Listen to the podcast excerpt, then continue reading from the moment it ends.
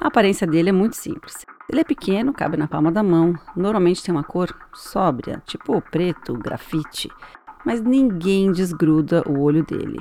Não, eu não estou descrevendo uma obra de arte, estou falando do item mais popular dos nossos tempos, que é o celular. A década de 2010 foi marcada pelo boom desses aparelhos e das redes sociais. Bom, a ideia parecia ótima. A gente ficou mais próximo de quem a gente ama, reencontrou amigos do passado e até quem foi morar longe ficou perto. Por outro lado, a gente ficou mais disperso, bem mais disperso. Nós temos um mundo em que os estímulos vêm de todos os lados e a todo momento.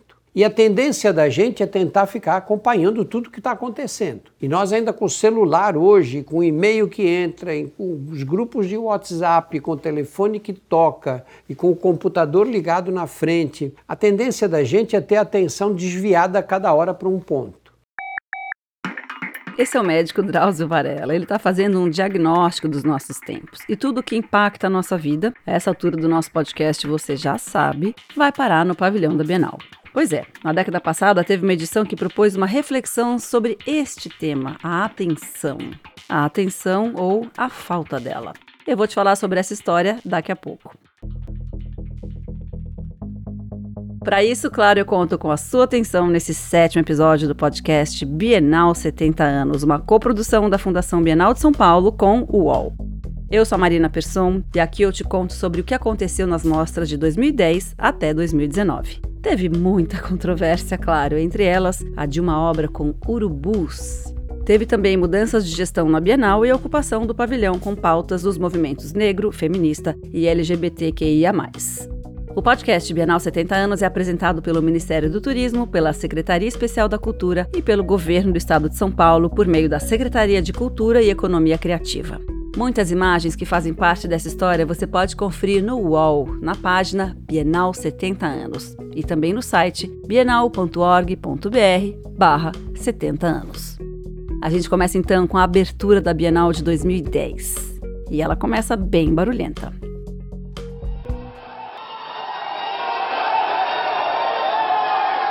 25 de setembro de 2010, a 29ª Bienal de São Paulo abria as portas para o público e algumas semanas depois foi pichada mais uma vez. E se na edição anterior o alvo das latinhas de spray tinha sido o andar vazio da Bienal, dessa vez elas miravam uma obra específica, a monumental instalação de Nuno Ramos chamada Bandeira Branca, que tinha três urubus.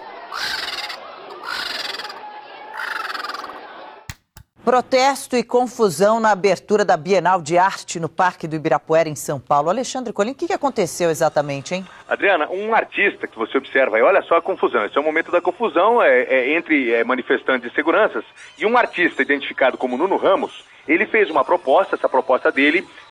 Um artista identificado como Nuno Ramos? Pois é, dá para perceber que o caso extrapolou o noticiário de cultura e foi parar nas páginas policiais, né? E o caso foi tratado assim. Entre defensores dos direitos dos animais e muitas pessoas que entraram na onda do protesto, foram muitos os gritos pedindo interdição da obra por causa dos três urubus. Aqui a gente ouve o Nuno Ramos. E eu fiz umas esculturas de areia gigantescas, de areia socada, que dá um tom assim bem austero, bem lutuoso até, né? Aí no topo dessas esculturas, que tinham 10, 12 metros de altura, né? A gente usou eu não me lembro, mas algo como 60 toneladas de areia socada, assim, minuciosamente. A, monta a, a, montagem durou uns dois meses. No topo disso havia umas caixas de som de vidro, é, de onde saíam três canções. Então isso ficava ecoando, assim, como uma espécie de mantra, um pouco é, encantado, mas um lutuoso, vamos dizer, e eu soltei três urubus ali dentro, que ficavam ali meio assombrando aquilo e tal. A gente usou animais é, de zoológico, três urubus de zoológico, com aprovação de Ibama, tudo. Nós já tínhamos feito uma versão anterior, um ano antes, me engano, em Brasília, no CCBB, com os mesmos três urubus, que ficaram muito bem. Tinha o veterinário, tinha, a gente trouxe um veterinário e o, e o tratador deles. Vieram com os bichos e ficaram o tempo todo aqui conosco.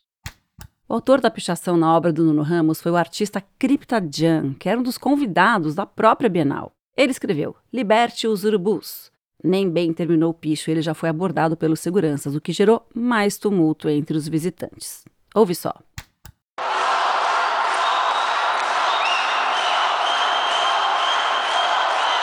O Cryptajan era um artista já conhecido da Bienal. Ele estava no grupo que pichou o Andar Vazio na edição passada, de 2008, e acabou fugindo pela janela. Pois é, eu contei essa ação no episódio passado, lembra? Então eu vou só recapitular aqui rapidinho. O curador Ivo Mesquita decidiu deixar um andar todo sem obras. O andar vazio foi super divulgado e despertou o interesse de um grupo de 40 jovens que entrou na exposição, sacou suas latinhas de spray e pintou o andar todo. Dois anos depois, nessa que foi a 29ª Bienal, alguns desses artistas foram convidados para participar agora oficialmente da Bienal. O Crypta Jan era um deles. O Crypta não quis pintar nada dessa vez. Ele escolheu exibir vídeos dele mesmo pichando diferentes pontos de São Paulo. É, mas ele mudou de ideia. E poucas semanas depois da abertura, o Crypta foi lá com as suas latinhas de spray, justamente na obra do Nuno Ramos. Bom, no final, com toda a confusão, os pássaros foram retirados da Bienal e, junto com eles, a pichação foi apagada. Hoje, tantos anos depois, o Nuno conversou comigo sobre a obra. Se fosse um trabalho mais assim agradável, eu acho que ele não teria tido a reação, mesmo nesse tema dos urubus, ele não teria tido a reação que teve. Eu acho que era um trabalho que ocupava um grande espaço da Bienal com uma carga de pessimismo muito grande e acho que isso influenciou as, as demais leituras que, que fizeram. Agora, eu hoje vejo, Marina, como assim uh, uma intuição do assim de que aquilo, de que o projeto que a gente estava inserido não, não bastava, né? Que, que havia algum, eu acho que aquilo descreve com, com grande contundência uma, uma certa ilusão assim otimista, uma certa ilusão, uma certa euforia superficial O mote dessa edição era discutir arte e política, e certamente isso aconteceu. Além de todo o debate gerado pela obra do Nono Ramos, o artista pernambucano Gil Vicente também provocou com seus desenhos. Nessa série, o Gil Vicente desenhou a si próprio apontando uma arma para cabeças de figuras como Rainha Elizabeth, o ex-presidente Fernando Henrique Cardoso, ou segurando uma faca no pescoço do ex-presidente Lula. O artista se autorretratava ameaçando essas figuras políticas na obra intitulada Inimigos. A obra foi considerada violenta, sem ambiguidade, sem sutileza e nada transcendente. A OAB fez um pedido formal para retirada dos desenhos por apologia ao crime.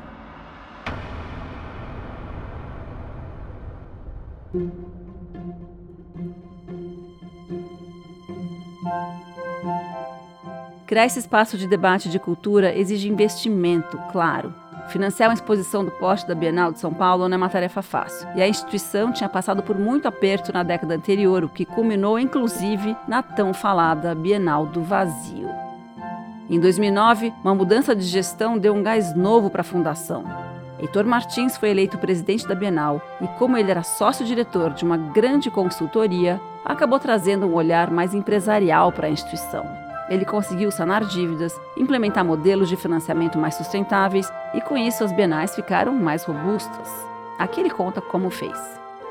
Uma coisa muito importante é que as pessoas olhavam para a Bienal pelo que faltava. Né?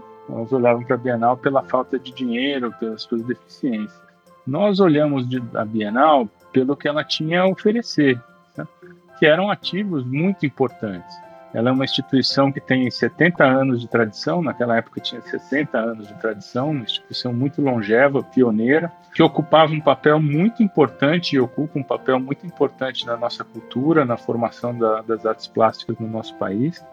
Uma instituição que tinha uma reputação não só no Brasil, mas a nível global. Todos os artistas, os principais artistas do mundo passaram pela Bienal de São Paulo ao longo do tempo, então é uma instituição muito conhecida.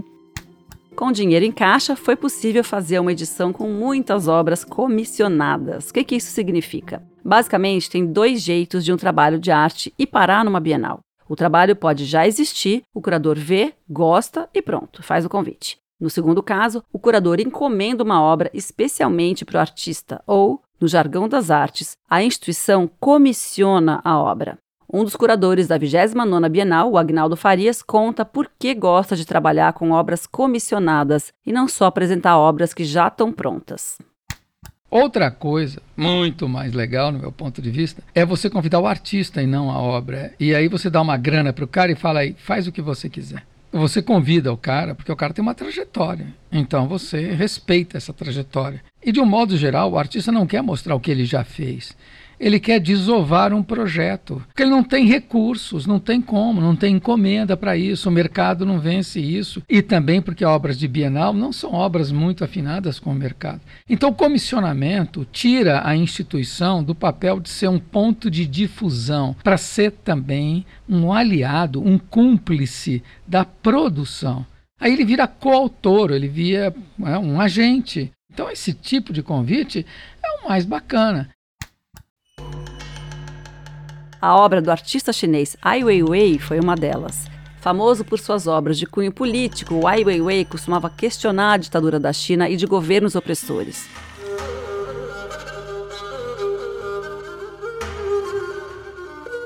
Talvez você já tenha visto uma instalação feita com dezenas de bicicletas empilhadas ou fotos dele quebrando vasos chineses antigos. Então, para a 29 Bienal, o Ai Weiwei fez uma instalação enorme, feita com 12 esculturas de cabeças de animais do zodíaco chinês. A obra se chama Círculo de Animais e faz referência a um chafariz de um palácio do governo. Ele era decorado com essas imagens de animais e foi destruído durante a Guerra do Ópio pelas tropas franco-britânicas. Então a fonte acabou virando um símbolo político e a sua representação gera discussões nacionalistas. Então, falar dela é confrontar o atual governo chinês. Outra obra de destaque foi Arroz e Feijão, da Ana Maria Maiolino, que foi feita em 79, ainda na ditadura militar. Ana Maria nasceu na Itália, cresceu na Venezuela e viveu em muitas cidades. Bom, dá para perceber toda essa vivência pelo sotaque dela. A Ana Maria explica essa instalação feita com uma mesa de jantar bem posta, com pratos, talheres, só que em vez de comida, os pratos estão cheios de terra e pequenos brotos de feijão nascendo. O arroz e feijão foi ideado, ideado em 80, 79. Eh, Figueiredo, Figueiredo estava no poder. E o problema era justamente falar a gente, e a gente queria falar sobre o futuro, mas a gente estava com medo. E o primeiro trabalho a ser apresentado individual foi o arroz e feijão, porque a semente resiste se ela há uma pequena possibilidade de oxigênio. Ela rebrota em qualquer situação e muitas vezes até inóspita. E o arroz e feijão é um alimento básico do povo brasileiro e da Latinoamérica, porque comem arroz e feijão todos. Então eu queria falar de como a vida persiste apesar de, como é importante se alimentar da tua própria cultura, da tua própria terra, como é importante voltar a certas origens, porque você botar pratos com terra germinado é uma imagem muito forte.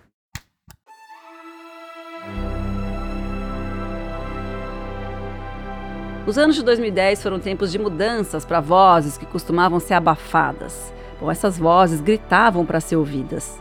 Grupos historicamente oprimidos mostravam sua força e os movimentos negro, feminista e LGBTQIA lutavam por espaço na sociedade. O feminismo, por exemplo, ganhou um novo impulso. Figuras de países periféricos ganharam visibilidade mundial. A paquistanesa Malala Yousafzai é um bom exemplo. A Malala foi baleada pelo grupo extremista islâmico Talibã simplesmente por falar sobre seu amor pelos estudos e as dificuldades que encontrava no seu país. A Malala virou símbolo da luta pelo direito à educação e ela ganhou um prêmio Nobel por isso. Com 17 anos, a Malala é a pessoa mais jovem a receber um Nobel na história.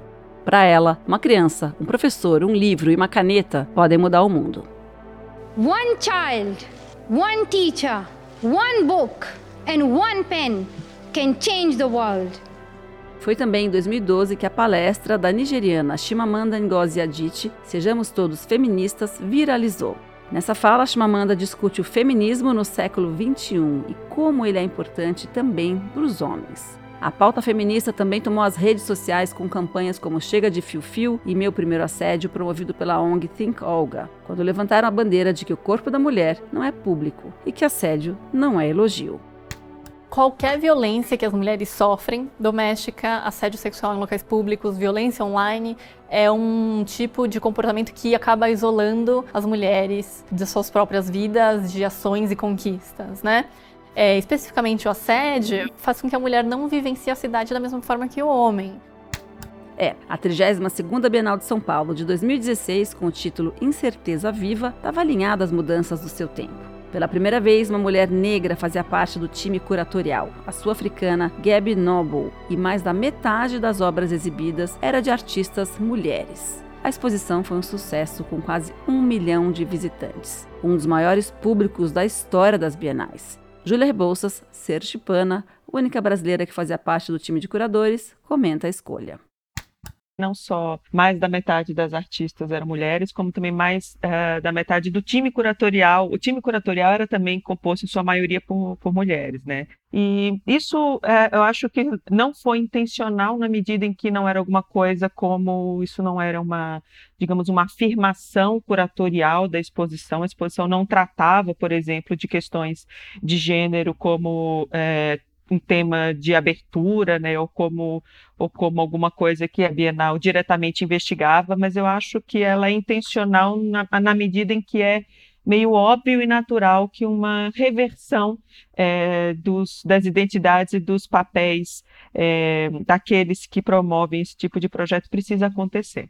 Não faria nenhum sentido discutir uh, esse conceito, né, essa plataforma conceitual que era Incerteza Viva, e não olhar para a produção das mulheres, não olhar para a produção é, de artistas negros, negras, né, se não olhar para a produção indígena. Né, eu acho que todas essas questões elas eram urgentes naquele momento e, e continuam sendo, na verdade, né, muito urgentes, e acho que ali era muito mais um desejo de mudar mesmo um modo de existir, de fazer aquele projeto.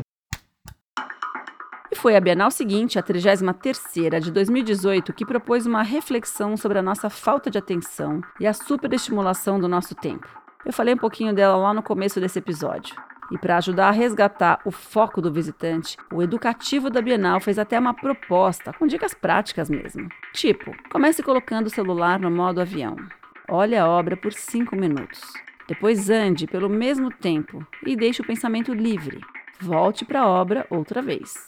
Aqui tem tudo: atenção exclusiva, tempo dedicado, chance de reflexão, vale para várias coisas da vida, até para escutar esse podcast. E assim eu encerro quase 70 anos de história. Nesses sete episódios, a gente descobriu como a Bienal foi criada, como enfrentou as crises, como revelou grandes artistas e marcou seu lugar no circuito internacional das artes. No próximo episódio, eu trago para você detalhes da 34ª Bienal, a que abre as portas em setembro de 2021, intitulada Faz Escuro, Mas Eu Canto. Esse nome foi tirado de um poema do amazonense Tiago de Mello. É um texto que fala dos problemas e da esperança de milhões de homens e mulheres ao redor do mundo. Vem comigo que eu vou te contar como essa edição foi pensada. Eu bati um papo com os curadores da mostra e também te conto curiosidades de uma obra bem especial que vai ocupar o vão central, dessa vez sem urubus. Até lá! Esse episódio usou áudios do canal do Drazo Varela, da Rede Record, do Sesc TV, da TV Globo, da América Society. O podcast Bienal 70 anos tem narração de Marina Persson, pesquisa, reportagem e roteiro de Laura Ming, produção e reportagem de Laura Capanema, desenho de som, montagem e trilha sonora original de Fernando Céspedes, gravação e supervisão de som de Rafael Veríssimo, gravações adicionais de Caco Cardoso, coordenação de Juliana Carpanês, gerência geral de MOVE de Antoine Morel, direção de conteúdo conteúdo UOL de Murilo Garavello, coprodução do UOL e Fundação Bienal de São Paulo. Há 70 anos, você não sai você. Esse podcast é realizado pelo Governo do Estado de São Paulo por meio da Secretaria de Cultura e Economia Criativa e pela Secretaria Especial de Cultura, Ministério do Turismo, Governo Federal.